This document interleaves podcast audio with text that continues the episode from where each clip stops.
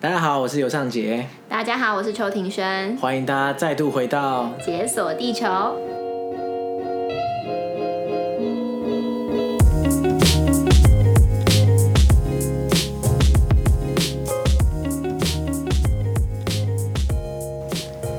好，大家有觉得这一集我们的声音变好听了吗？ 有吗？呃其实我不太确定观众听不听得出来啊，至少我自己在录的时候，我觉得有好很多。感谢我们好朋友左巴， 呃谢谢赞国吧。赞助我们雪怪麦克风来录音，可是不是送我们，他只是借我们而已。如果大家想要捐赠我们麦克风的话，我们还是非常欢迎哦。谢谢各位干爹干妈。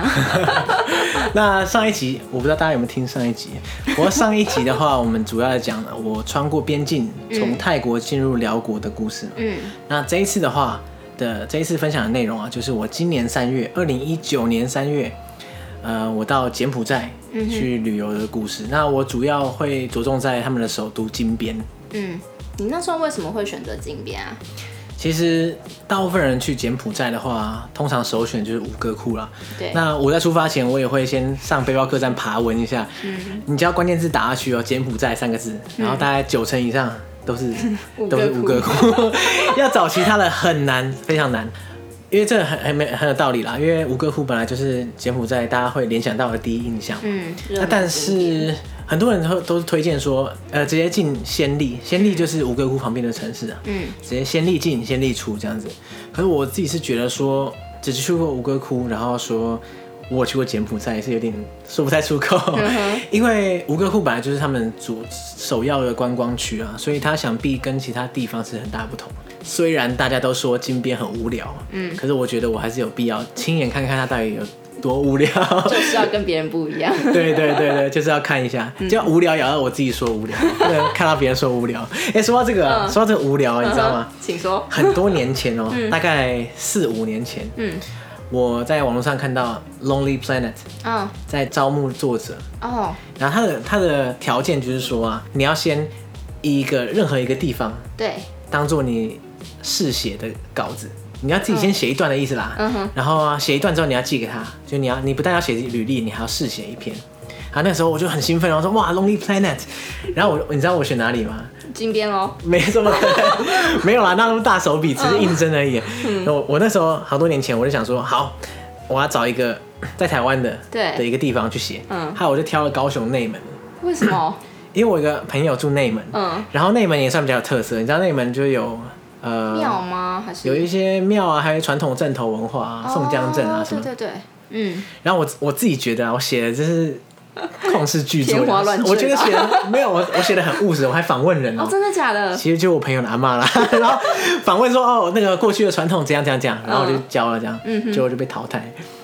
原因是 什么？我跟你讲人原家不因。会讲原因啦，就说你那个很遗憾你被淘 汰。可是不管了，嗯最重点是这个，就是说我为了写写这个这个测试稿啊，对，我还特别去图书馆，嗯然后把所有可以借的 Lonely Planet 全部借。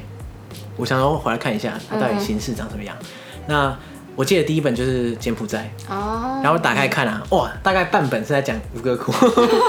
然后呢，除了那半本之外，其他地方它的篇幅都很短，对，它有些地方它会直接说啊这个地方很无聊，我就想说《Lonely Planet》的作者好像蛮好当， 然后直接说哦这个地方很无聊，不用太多评语嗯对对对对对。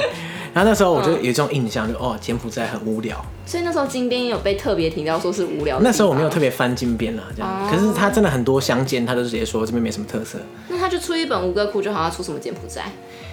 我我那时候也觉得 有有点好笑，嗯可是后来我我我也听到别人说，哎、l o n e l y Planet》的作者其实都很诚实啊，哦他觉得无聊，他就不会跟你说，硬要说有聊，嗯，比较他骗你去这样他子们，的他真去了之后实体发验现这，样嗯对你可能去了之后发现、啊，真的很无聊，干 上当啊这样子。了解，嗯对，所以呢，我我一直有这个印象，大概三四年、四五年前就有。嗯，那我陆续去了中南半岛其他国家的时候，我一直把柬埔寨放在最后一位，嗯因为我一直有一个心底的声音跟我讲柬埔寨很无柬埔聊寨很无 聊。啊，后来终于决定下定决心要去，对，那所以呢，我就先飞了暹粒，嗯，然后暹粒到了吴哥窟之后，我在那边待了四五天，然后再坐巴士吴哥窟从可以暹。待这么多天哦。其实吴哥窟一般来说，大家建议最少待三天。哦因为吴哥窟它不是一个庙而已哦，你知道吗？就它是一整个园区，嗯哦，嗯嗯非常非常大。那所以一般来说，三天是基本啊。嗯，当然你要待一天也可以，就是走马看花看一看这样子。嗯，那后来我就搭巴士从暹粒，然后一路到金边对，这样子，大概花多久时间啊？搭车很快啊，搭嗯车大概四五个小时，搭夜车。哦，嗯，那不算远哎，对比起来，嗯哎、其实其实蛮好笑的，你知道吗？幸好我本来就有准备啊了，这样你知道 准备什么？你知道 你知道金边的英文是什么吗？不知道这个 我也不知，我原本也不知道嗯这样子。我想到我朋友告诉我一个一个故事，就是说他那时候好像是从呃越南西贡吧，嗯要搭车去金边。对他那时候现场他就他完全不知道金边的英文是什么，嗯哼所以他认不出来那个价目表上哪一个是金边，嗯他也没有任何一个长得像金边的 东西，然后啊超紧张，然后啊他就跑去柜台说：“哎、我要那个我要买票去那个呃呃金边。”然后直接翻，对，然后柜台干公三小那种感觉，完全不知道他在讲什么。嗯，然后后来他，我不知道他怎么，后来可能好不容易找到网络可以连上去，他就查对金边的英文叫，其实我不太确定发的对不对啦，可是我听当地人讲，应该比较像农奔 农班，或者农奔这样子。为他什他的英。哦文就是就是长这样子。那所以我在出发前的时候，我我我大概知道，我有知道这个故事嘛，所以 我就有心理准备。嗯好，后来到巴士站的时候，看到哎，农奔没问题，嗯，就是就这是个。他，然后我那时候搭夜车到金边啊，嗯，到的时候他还提早到，然后到的时候半夜三四五点这 样。幸好我本来就已经知道这个情况了，然后我就已你 经怎么什么都知道？我我不知道我我不知道他会提早到了，嗯可是我知道会很早很早到，嗯哼，所以呢，我就先留言给我那个旅社青年旅社，跟他说：“哦，我就是这个时候到啊，你不要不要把我锁在外面。”结果到的时候啊，干大门深锁，就是完全密不透风，完全不知道入口在哪里。嗯然后我就在门口等，哼哼，然后满地都是老鼠，天哪！不是开玩笑，满地都是老鼠。然后这个时候他，我就看到金边的街头很晚了，然后很多嘟嘟车嗯停在路边。啊，对上一集我们就讲到嘟嘟车嘛，嗯嘟嘟车就是东南半岛一种很常见的一种交通工具啊。嗯哼，它就是前面是一个机车，然后后面有就你是不是在第一集的时候就应该先解释了吗？对。对，为为什么第一集不讲，现在讲？ 好，补讲这样，就一个前面一个机车头，嗯然后后面一个他自己改装的一些座位，通常可以载三四个人，嗯哼，哎、那你说上次在七八个人的那是那个双条车。哦，了解，对对，那双条车的话，有时候前面是机车，然后有时候前面长得比较像汽车。嗯哼，嗯其实有很多种双条车啊，可以这么说。啊，嘟嘟车也有分高级，还有普通的。哎、其实有趣的是金边啊，嗯，呃，金边它的嘟嘟车是很很全面的，意思是说它全面是它是它的那个网络是遍布整个城市这样子。哦，真的哦，那你知道在台湾就是搭 Uber 嘛？对对不对。那你知道在东南亚是搭什么吗？嘟嘟车喽，诶 对啦对啦，不是啊，就是 Uber 去类比在东南亚的话，因为东南亚 Grab 其吗对就是搭 Grab，、对不对？嗯， Grab 大家会觉得说，哦，那他就是叫汽车来载你嘛。对可是其实，在金边的话，你可以叫 Gra- Grab 上面有嘟嘟车的选项啊，哦，真的哦所以，你可以叫 Grab 啊，嘟嘟车。 好 local 哦，对，可是很很就是非常遗憾，我们那时候就一直没有网络，所以我就没办法叫 Grab。 哦，不然的话，我真的很想试试看。蛮可是其实在，特别的嗯在金边完全没有必要用 Grab 叫嘟嘟车，因为满街都嘟嘟车，嗯哼，了解。那这样 Grab 在那边不就没有市场？它还是可以叫汽车啦。哦然后，而且 Grab 还可以外送啊，你知道吗？Grab 可以就是等于 Uber Eats 的感觉哦是哦就是，Grab Eats， Grab Eats，人家它不真的叫叫 Grab 它不叫 Grab Eats 啊，就是就是这个概念的，对嗯哼它很多 Grab 很多，Grab 还可以叫机车载你，嗯，它还可以叫机车跟你拿东西送给特定的人，超这也神太方！Grab 便了真的超神。吧嗯，不过它其实也没有什么神啊，它就是结合了 Uber 啊、拉拉 Move 啊，就是 对，所有的品嗯牌，对 Uber Eats 啊，什么全部加在一起就是 Grab 这样。嗯那 Grab 很好用，可惜完全没用， 就没有网络，嗯很很悲剧这样。总之它，它的街道上是满满街老满满地老鼠，然后很多嘟嘟车半夜停在路边。嗯，那你经过的时候，你就会看到司机在上面睡觉，哦，因为柬埔寨的城乡差距是算有一点大这样子。那所以说，如果你想要找工作的人，很多人会跑到大城市，像金边。嗯，那他们来的时候，你想想看，他他从乡下来，他一定不可能负担金边的房租嘛，哦，了解。所以他用嘟嘟车讨生活，他晚上就直接住在嘟嘟车上面，嗯，可以想象就，算是游牧民族的一种了。啊嗯，我是这样觉得。对， 金边给我的印象就一开始就是这样，地上老鼠，然后满满地垃圾，臭气熏天这样。我哎有一些画面了， 嗯还真的跟大家描述的很像，所以那时候我下车的时候，我第一个感觉真的是哦，金金边不意外， 真的是这样，真那的你是有这样。后悔吗？没有，嗯因为我觉得我我我觉得可以亲眼看他看看，我觉得蛮嗯有蛮、有意思的。呃应该说我我的我的心态并不是说哇这边好差啊，我、嗯我我后悔我来，而是觉得说哎、这边真的跟我去过的地方不一样，我很想好好看看。嗯哼，那、到了白天的时候，我们就开始在街上闲晃， 然后发现其实金边的市容是很不错的，对，就它很多充满了殖民时期味道的一些公寓啊，这样子殖民时期味道，因为柬埔寨是法国殖民嘛，对，那那时候他们盖了很多嗯比较偏欧式的公寓，嗯他们都是非常色彩斑斓，然后有很大的阳台，听起来你知道那种吗很美耶很棒。嗯我觉得金边其实市容很很不那怎么错跟你刚刚那个描述？可是臭气熏天跟老鼠也是不冲突存在的啊， 就是上面很漂亮的公寓，下面是老鼠，这还是可以存在的啦。这样，嗯那就跟我们上一集说的一样，它嗯，通通常东南亚的城市很多都是有这种公寓，很老旧、很老旧的公寓，嗯哼加上呃很可怕的交通。那对金边其实交通也是蛮恐怖的。它的车流量其实不算特别大，嗯但是它对行人非常非常不友善。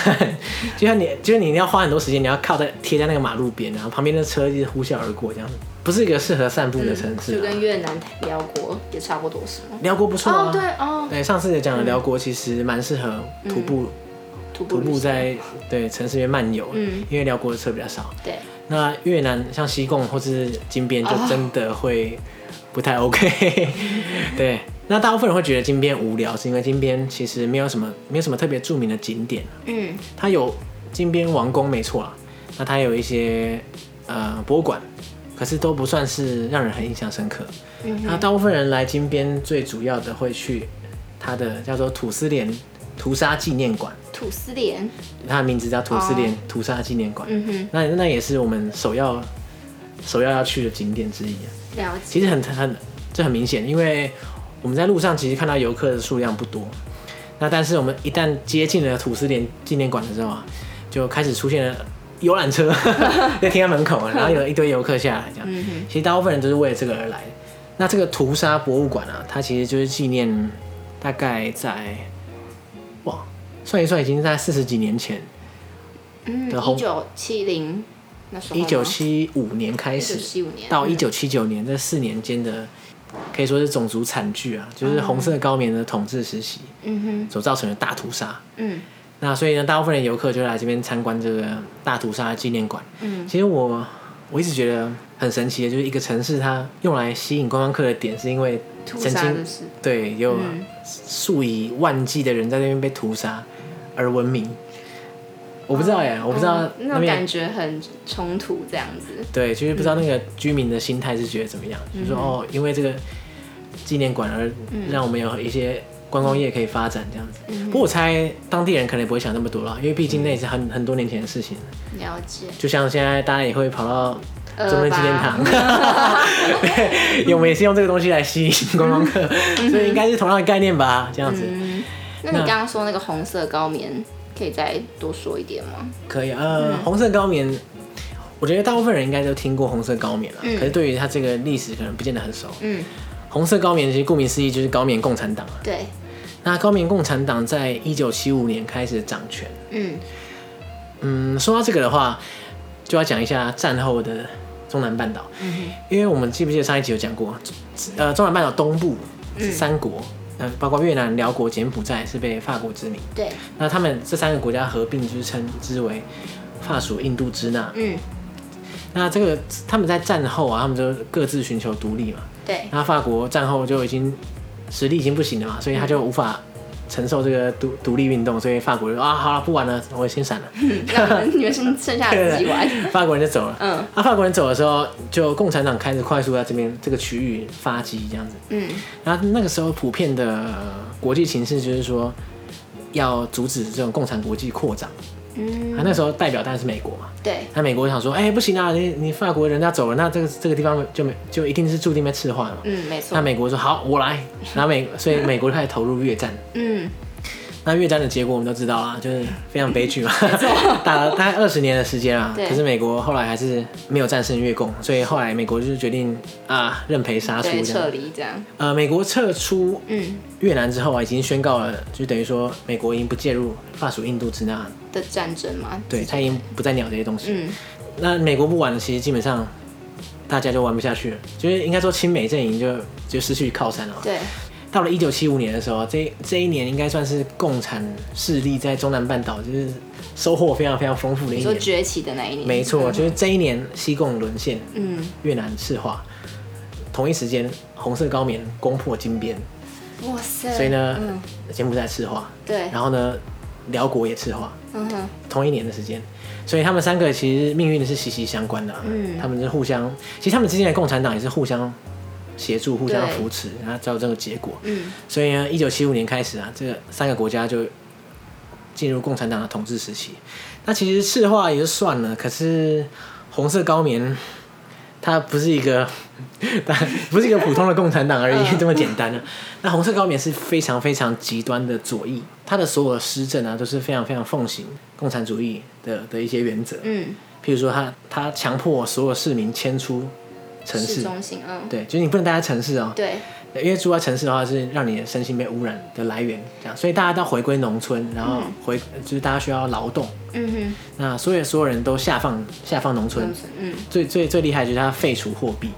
哦，对，直接把货币废掉，这样。那废掉的意思是说，哦他大家以后不用再用货币了，大家只要遵照的党的意志，大家好好工作呢，大家就自然会有饭吃啊，有东西用。所以呢，货币这种东西啊，我不需要了。但其实那些货币都被他们收到口袋里啊，我不是吗我我其实不是很确 定。废除货币其实它这个恶果延延伸到现在都，因为现在嗯什么意思呃，如果大家有有有去过柬埔寨玩的的听众啊，大家应该会发现，柬埔寨人基本上大花钱都用美金，哦，我不知然后道他们他们的嗯柬币比较像是当零钱用，哦，就是说你你好像你跟他那个花币钱的值时已候，经一张就太大了，是吗？嗯，也不单纯是币值的问题，大家嗯对大家对于柬币的信任感很低，嗯就是说我我干嘛拿你的柬币啊？我我你给我美金，我比较开心。因嗯，为你看简币一声令下就会废掉、哎，哎，嗯对，这么恐怖，那你敢拿吗？所以不要拿了。虽然你看只是三四十年前的事情而已，嗯到现在大家还有这种流传下来这种感觉。已经对现在的人造成影响了。这对样他们当当初应该是很恐怖啊！假设你嗯有数百万简币，然后现在政府跟你说啊，这些全部变废纸， 哦天啊，我没有办法想象。无法无法承受。不过那个时代你应该也不用不用管那个事情了，可以活着就已经不对错了，。真的是这样。可是流传下来就变成现在的现况嗯了，所以到柬埔寨其实不用换钱，应该说只要换美金就对可以了。美金嗯对，那你你付美金给他，他找钱找给你就是柬币，嗯然后那些简币就是你当零钱用这样子。哼，嗯对对，所以呢，柬埔寨有一种很神奇的的这种货币习惯这样。嗯，所以其实货币的最基本的价值所在就是你要对这个核发的单位是信任的，对，就这个核发单位它你根本不能信任，那你怎么会想要拿他的货币？对，嗯嗯他恐怕倒了，或者他翻脸跟你说哦，我全部不认，嗯，那怎么办？所以柬埔寨就有这种危机啦。那一直到现在都是这样。了解。对，那红色高棉它也不止这种改革啊，它单纯这种改革的话，那大家也就罢了这样。对可，是呢，柬埔它红色高棉最怕的就是其他的不同不同势力的挑战，譬如说它最怕的就是呃知识分子来反抗这个红色高棉的政权，嗯所以呢，他们在那个时候他大规模屠杀知识分子。那我看过哼，他是屠杀哦，不屠是杀只是也就是解放农村这样子吗？下放当然是必备的嘛嗯，，OK 所有人都下放。嗯那但是屠杀这是就很多很多证据有显示出来，他们在有规有系统的屠杀知识分子。嗯那我听过最夸张的故事是这样，就是说在那个时代啊，如果你戴个眼镜，他就把你杀了。他就觉得你是知识分因子。为你，那你为什么戴眼镜嘛？你想我必近视读了很 多书，你应该读了很多书吧？太 我不委知屈道什么了。嗯如果现在大家去那边的话，应该马上就挂 了。对，他们已经到那种六亲不认的地步了。因为共产党的手法大部分都很类似的，嗯他会先把你抓抓起来，在不停的刑求过程中，让你招供说：“哦，你犯了什么罪？你犯了什么罪？”嗯，那你在那个环境下，你必然一对定会说你犯了罪。他叫你说什么你就说了，对基本上是这样。然后他他开始叫你批斗你身边的人，互斗。那互斗的结果就是所有人都被都有罪嘛，然后就被抓起来。然后他们就是这个名单会越咬越多，嗯，那所有人都会进到这个整个审问的体系里面去，这样子。那这个土司连屠杀纪念馆啊，其实最早的时候啊，是一所高中，他是一所高中，它这个地方是一所高中，一所中学啦。我不太确定他们的学制有没有分国中、高中，这一所中学。哦，所以这所中学就是他们那时候的集中营的概念吗？对，它原来是中学。嗯那红色高棉来了之后啊，那当然就不需要中学， 所以他把这个中学改建成嗯，集中营来关押这些犯人。那我那时候去的时候，我觉得那个中学还长得蛮像我的母校，我母校永和国中长得跟那蛮像。哦嗯你可以感觉到它是用教室改建出来的牢房。嗯，哎、我有一个问题，哎，就是你不是说他们都会下放农村吗？那这样集中营不应该是在农村吗？怎么会在金边？那时候的金边算是城市了吗？那时候金边是城市啊，嗯但是它这个这个集中营的地方不算是市中心，嗯，而且在集中营它不是它不是大家做农的地方嘛，它嗯是关犯人的地方，对，所以还是不太一样啊。哦，所以哦，好，了解，对对对嗯那这个这个集中营它为什么特别？是因为它应该是古往今来致死率最高的集中营。致死率有多少啊？土司连纪念馆这个集中营在当年被称作 S 二十一集中营， 二十一是有什么哦我我不知道意 S 涵吗？哦我不太确 定 S 二十一的意涵是什么。哎、我记得那个时候在说明上面好像有看到，嗯可是我现在一时忘记。那我们当然补充 在下面 跟大家说。好，我们每次在节目中讲错或是漏讲了，我就会补充在这个连接下面，大家自己慢慢看，讲错不要怪 我。没有啦，大部分都是对的啦，嗯但是一时就忘记了。那 S 二十一集中营呢、它陆续在四年内关押了一万四千名犯人，一万一个小小的中学关了一万四千人。那很多哎、他可能不是同期嗯一起关了一万四、可是呢，陆续关一万四，实在是还是很多。四年之间这样。对嗯那在最后一天，他被攻破，嗯然后这些犯人被解救出来的时候，嗯，你知道有多少人生还吗？我不知道一百一百人、两百人没有，没有，没有。更少吗？对，更少，更少，十差不多真的十二个。那有一种说法是七个啦，那他有我看过两种数字啊，嗯不过反正都是这个差不多这个数字就对了，天哪，这个十太二夸个人张了，，等于嗯、说你是万中选一才能活下来，对啊，对，真的非常非常恐怖。嗯古往今来很少有这种集中营致死率这么高，像即使是纳粹的集中营嗯对，恐怕也不会到这种地步。那现在唯一有可能会突破的就是我不知道新疆集中营， 我不知哎道，我不知道， 我不知道，我不知道。 那我我希望这个记录不要被突破了。啊这对样子， 没错，那他们很有趣，就是在集中营里面啊，他们还有特别开一间房间，他们访谈这十二个幸存者。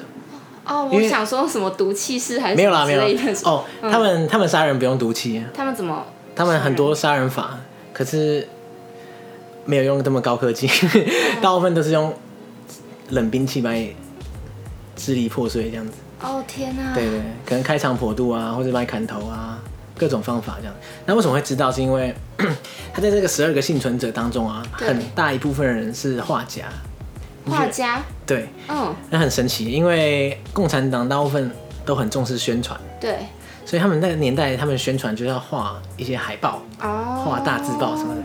他们这些人的的供词就是说，他们在里面，然后就有人进来说，哎、有没有人会画画？嗯有没有人会画画？举手。这样，然后他们就举手，嗯就现场叫他们画一一幅，嗯然后画如果不 OK 的话，你就马上挂了，马上被杀。嗯 OK 了，你就继续画。哼 哼，所以你看，就是有技能才能活下来，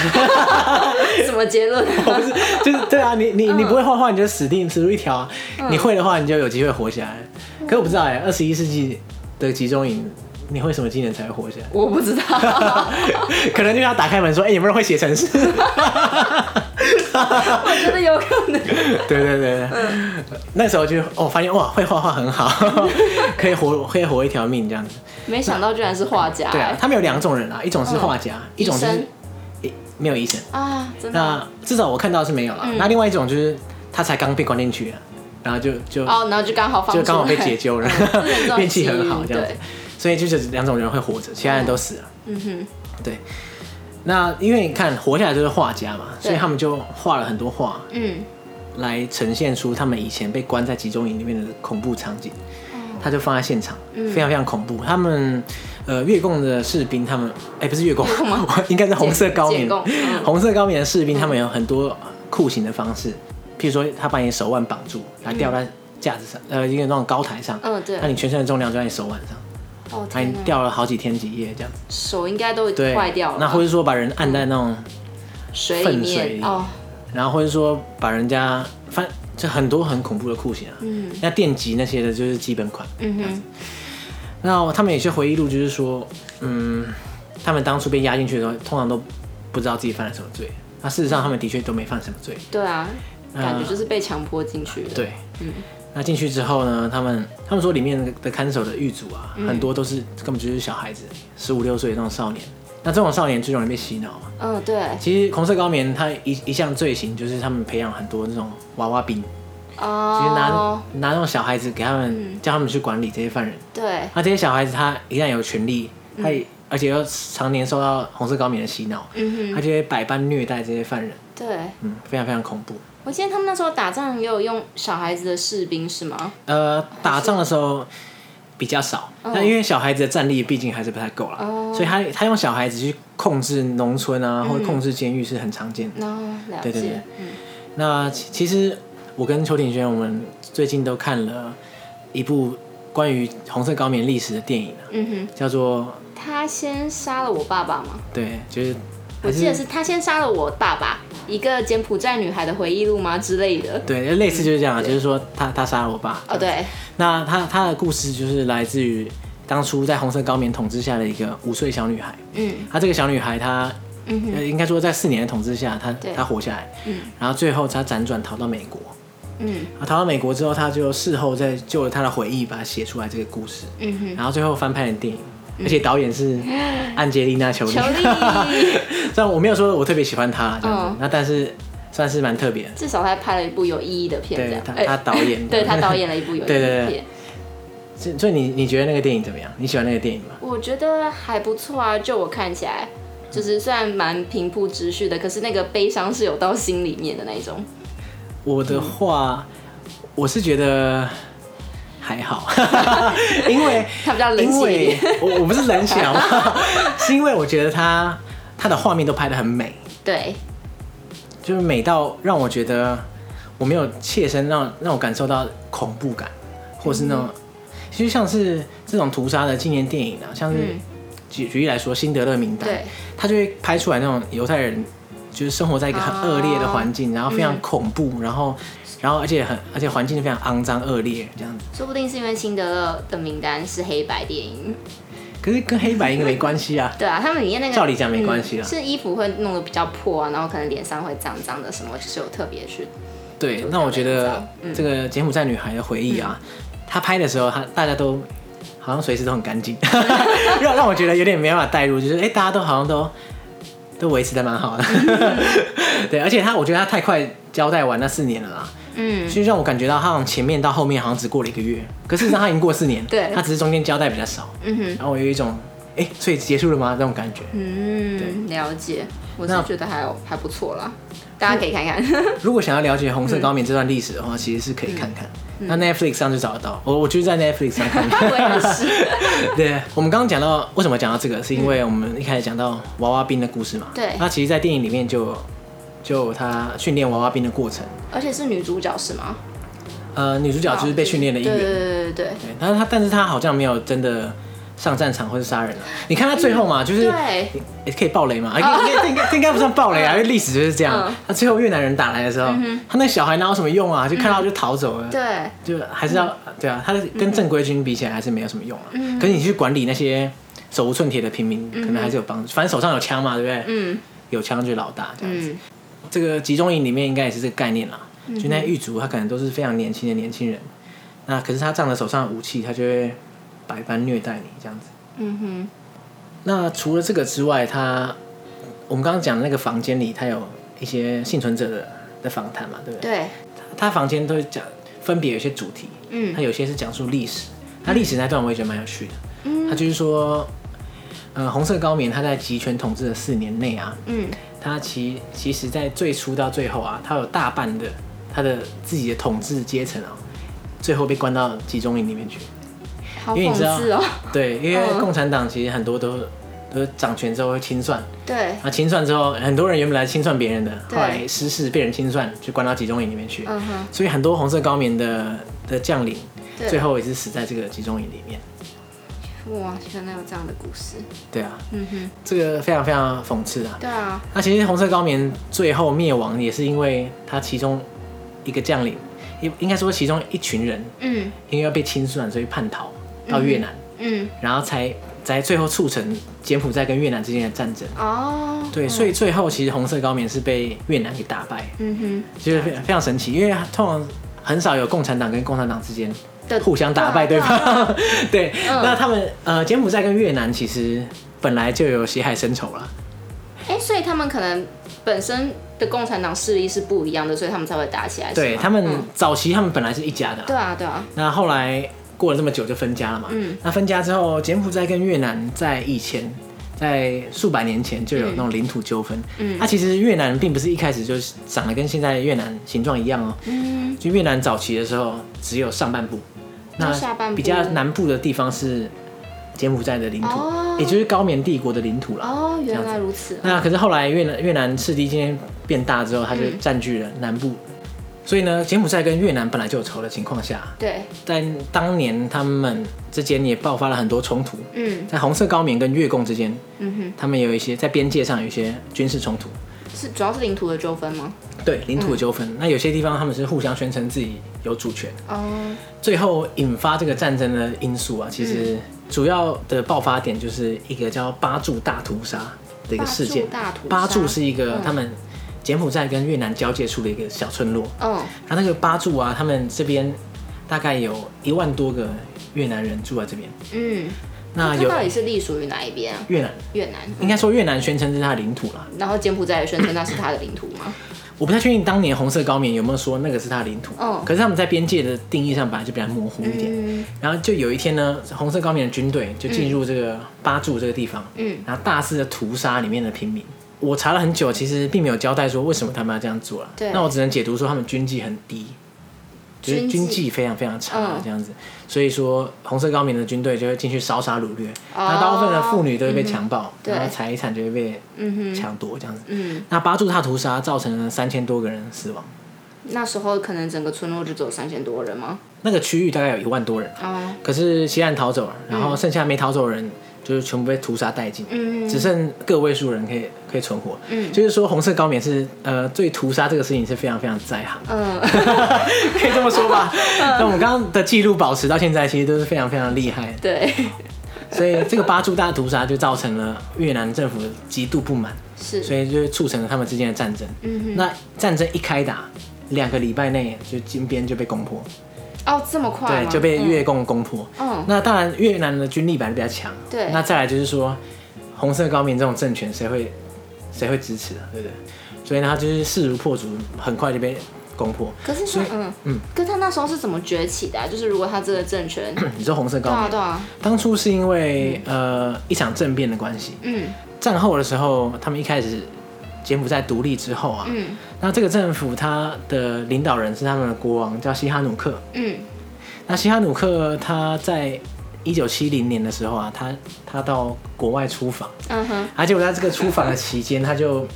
他的手下大将 就发动政变去把，被背叛了，对他只是只是被背叛，呃嗯哼所以他就整个他的政权就被就被就被占据了这样子。哦，他被占据之后，这个嗯西哈努克为了夺回他的政权，嗯他就只好支持红色高棉。哦，对，所以我最懂后了嗯红色高棉就赢了内战。嗯哼那所以说他去控制整个柬埔寨，嗯对，所以他的崛起是这样子。了解，他整个执政的时间其实很短，啊从他一九七五年控制柬埔寨，嗯到一九七九年被越共打败，嗯他大概就不到四年的时间，基本上就有三年八个月的时间。嗯可是我们刚刚说嘛，红色高棉杀人的能力很强，哼 嗯所以他的成效其实是非常非常恐怖。你这样这样说说成效是不是有点对，怪？用词好注意一点哦，根据统计啊，至少有一百七十万人在红色高棉的统治下被杀。 那那时候是占全国的人口数多少啊？那时候整个柬埔寨的人口就七百多万，所以那 死了死了一百七十万，代表代表说他有大概嗯五分之一以上的人口被自己屠杀，天哪，所以红色高棉的政权大家疯狗一条啊，就是无无法不可理喻这样子。真的，他甚至后面在研究红色高棉的历史学家嗯还发明一个词，嗯，叫做大家知道大呃种族灭绝或者这种大屠杀的英文是什么？你要你要你要讲，不知道哎我也是查了才知道，叫 genocide， ，genocide，对，就是嗯大屠杀。嗯。然后他们为了定义这个红色高棉这种行为，他们发明一个词叫 auto genocide，、自我屠杀。啊因为在过嗯去啊，在过去，特别是二战前啊，这种种族屠杀发生的时候，通常是那种优势民族对，携带着强大的国力去屠杀没错，而且其他人，这然样后像纳粹去屠杀犹太人。对对对你再怎么屠杀，你也是屠杀别人。对，而且这是那这样子就是杀自己人哎、对，可是，在哦红色天哪高棉的概念下，就是就是他他的对象是自己的平民百姓这样子。对啊，那其实，在战后的很多共产党的政权，其实都是拿自己的人民开刀了。那但是，但红色高棉是其中的佼佼 者，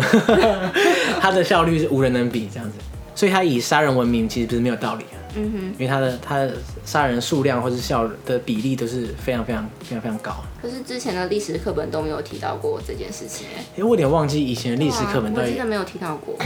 但它明明就是就是历史中很重要的一件事，也是很严重的一件事，但没被没被拿出来说。可是历史上很多重要的事哦，情对啊，对 所学有限。对，特别嗯是我完全不记得以前历史课本有讲到任何东南亚的历史，嗯，我真的想不到哎。 而且如果你没有说的话，我根本不知道柬埔寨有发生过这样的事情。其实战后的新兴政权嗯，很多大屠杀的事件发生，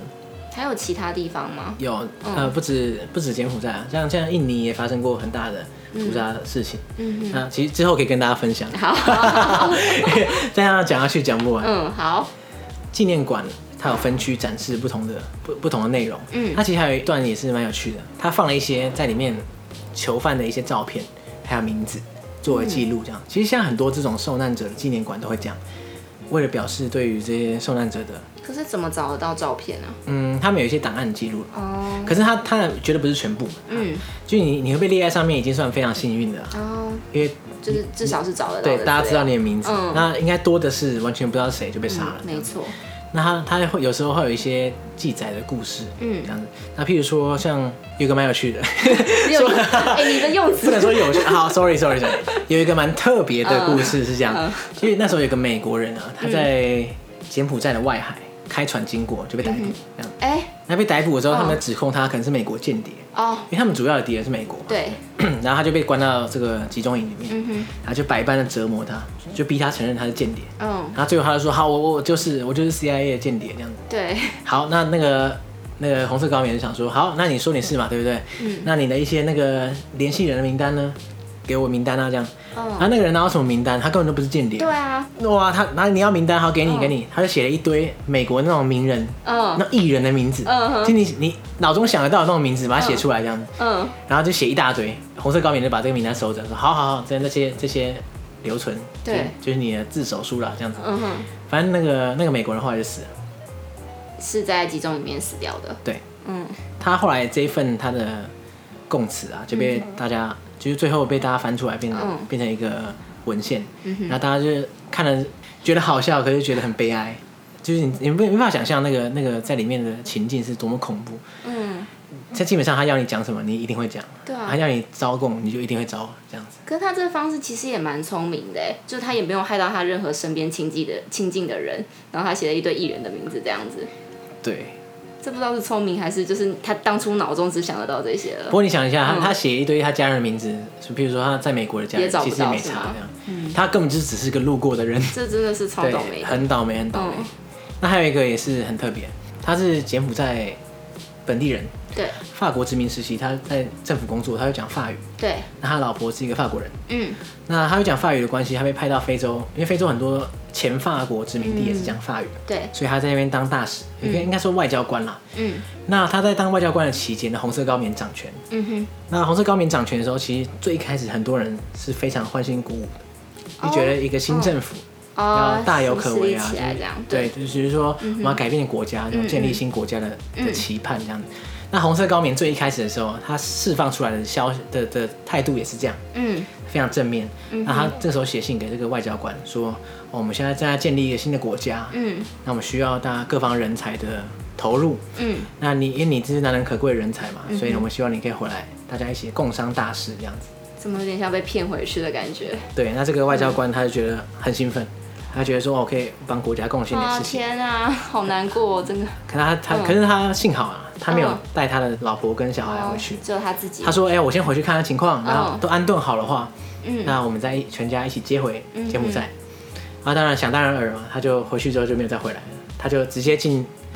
我不见得直接啦，反正最后他就死在了这个集中营里面。所以这算是一个圈套吗？还是他们一开始真的是想说叫他回来，然后可能会掌权啊，或者是做一些红色高棉政权应该做的事因为情？我们现在无法判断他的意图啊，对啊，可是我不相信他们最一开始有善意，因为这么多知识分子回来，嗯快速的进到集中营里面被处决，嗯你觉得他一开始他难道是真心的想要让大家参与这个？